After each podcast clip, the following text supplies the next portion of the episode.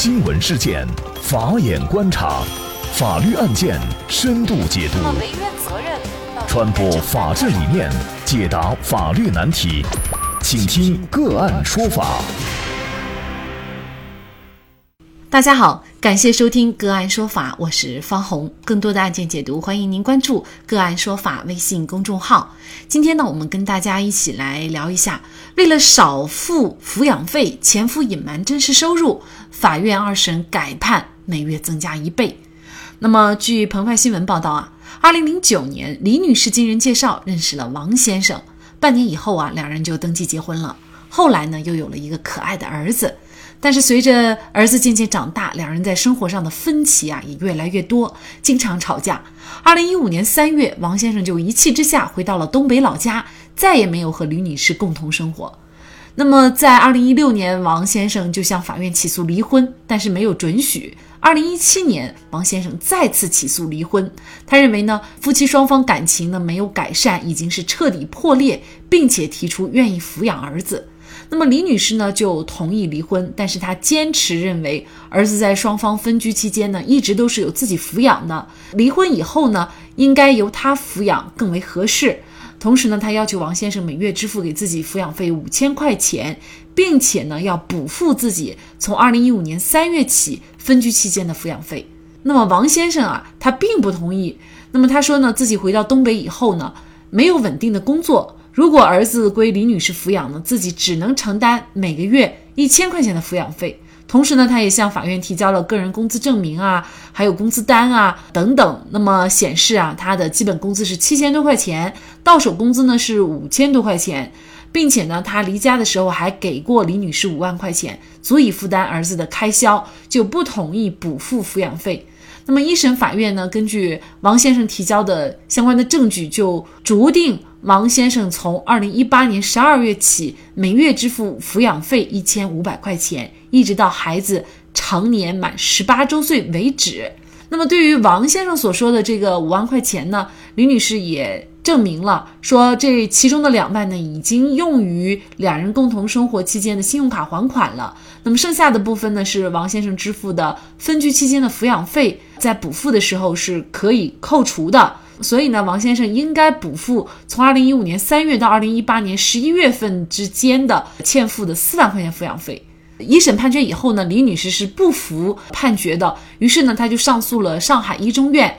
为什么不服呢？因为李女士觉得王先生的这个工资啊，除了基本工资以外，还有奖金、津贴等等收入，他都没有如实提交。所以呢，他又向法院提交了最近这些年王先生名下的住房公积金个人明细账。那么，上海一中院呢，又根据相关的材料认定，王先生自二零一六年二月起就一直缴纳的是公积金，而且呢，缴纳的基数从七千块钱逐步提升，从二零一八年十月起就缴纳基数已经是达到了一万一千块钱了。那么，像在这种情况下，作为李女士，她是否可以要求王先生给付相对高一些的这个抚养费？抚养费到底应该怎么确定才是合理合法的？那么就这相关的法律问题啊，今天我们就邀请云南大格律师事务所婚姻家庭专业律师陈红峰律师和我们一起来聊一下。陈律师您好，感谢陈律师。抚养费问题哈，在很多呃离婚的夫妻当中啊，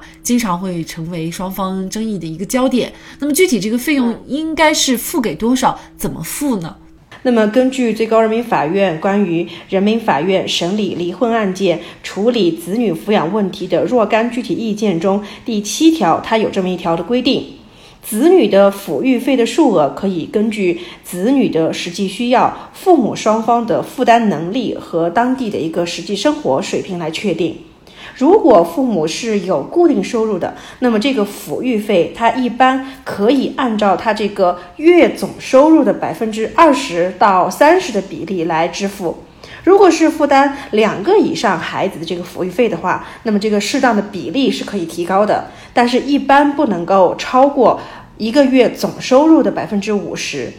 如果这个父母是没有固定收入的话，那么这个抚育费的数额，它就要根据当年的一个总收入，或者是同行业的一个平均收入，再参照我们刚才说的这个百分之二十到三十的这个比例来确定。如果是有一个特殊情况的，那么就可以适当的提高或者是降低这个比例。本案当中，哈，我们看李女士呢，她在二审的时候是提供了王先生的一个收入证明。那么她的这个证明，是否可以支持她多要抚养费的这个主张？比如说，她一审是主张每个月五千块钱的一个抚养费标准。在这个案件当中，虽然王先生在庭审过程中，他一直说他是没有固定的工作，也没有一个固定的收入的。那么，但是从李女士向法庭提交了王先生他近几年以来名下住房公积金的一个个人明细账，那么通过这个证据，明确的显示了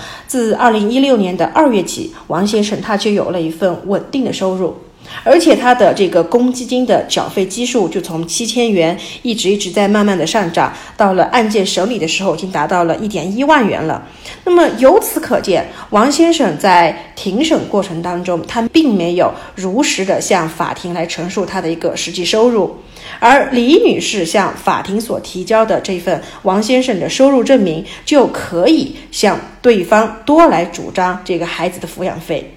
那么作为一名父亲，抚养孩子是他应尽的一个义务，也是为人之本。但是王先生他以各种的理由来逃避，不支付从分居以后的这个孩子的抚养费，不是一名父亲所应该做出的这个行为。应该说呢，这个案件啊，最后。法院呢，一审呢是判决王先生他每个月支付一千五百块钱的抚养费，但是呢，因为李女士的这样的一个提供的证据，然后呢，法院最终呢就是判决每月呢是支付李女士呢是三千块钱的抚养费哈。其实这个案件李女士能够多要抚养费的一个关键在于，就是她提供了这个至关重要的证据证明，其实王先生的收入不仅仅是这么一点儿哈，呃，所以这个证据很重要。但是其实我们也看到，王先生在一审当他没有说实话。那么，比如说在法院的这个开庭过程当中，当事人一方隐瞒了一些事实的话，呃，有没有一些追责呢？会有的。如果在法庭案件的审理过程当中，如果一方当事人没有如实向法庭提交证据，就是也就是我们平常所说的向法庭提交了一些伪证的话，那么法院是可以要求这个当事人来承担相应的提供伪证的这个相应的责任的。那么您觉得这个李女士打赢官司的这个关键是什么呢？在这个案件中，呃，它的焦点之一就是王先生他的这个实际收入到底有多少？在这个案件中，双方对于解除婚姻关系已经没有了大的分歧，而从双方向法庭陈述的意见来说，对于孩子由李女士来抚养，基本上也没有大的分歧。那么案件的焦点就在于孩子的抚养费应该支付多少。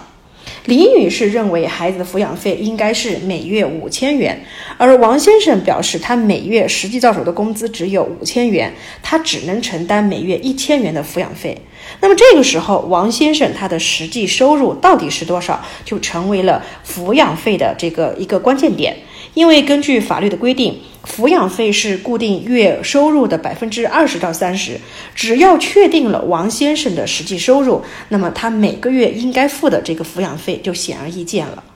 这个案件的焦点之二就是王先生他之前支付的五万元的性质。王先生称，这五万元就是支付了孩子在双方分居期间的一个抚养费。但是从李女士提交的证据来看，其中的两万元是用于偿还两人共同生活期间的一个信用卡，也就是说，这是属于双方的一个夫妻共同债务。那么剩余的部分才属于双方分居期间支付的给孩子的一个抚养费。其实从这儿可以看到，就是李女士最后多获得了一倍的这个抚养费，就在于她提供了。比较关键的证据哈，确实打官司这个证据是非常重要的啊。抚养费从补付这个角度来看呢。我们也经常有网友咨询，就是双方已经离婚了，但是抚养费呢一直都是抚养方一个人在抚养孩子，对方也没有任何表示。刚开始可能自己经济条件还可以，但是过了几年或者很多年以后呢，